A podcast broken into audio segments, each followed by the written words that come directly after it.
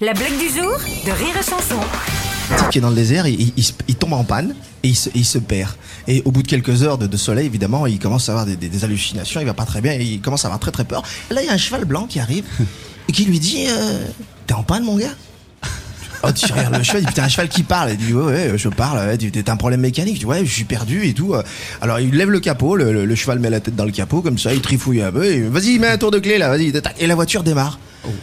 C'est- génial. Et, et- et le, cheval s'en va comme il est venu, comme ça. Alors le mec, il prend sa voiture, puis il roule, et au bout d'une dizaine de kilomètres, il voit un, petit village, il rentre dans le village, et, et- il voit un bar, il rentre dans le bar, et un peu surpris comme ça, il dit, euh, vous savez quoi, il y a, un cheval là, qui, qui est tombé en panne, qui, est venu, il m'a réparé ma voiture. Et le barman lui dit, euh, c'était un cheval blanc un cheval noir Il dit, c'était un cheval blanc. Ah, vous avez de la chance, hein, parce qu'avec le cheval noir, vous seriez peut-être mort de soif. Il dit, ah bon, mais, mais comment ça Ah, le cheval noir, il est nul en mécanique.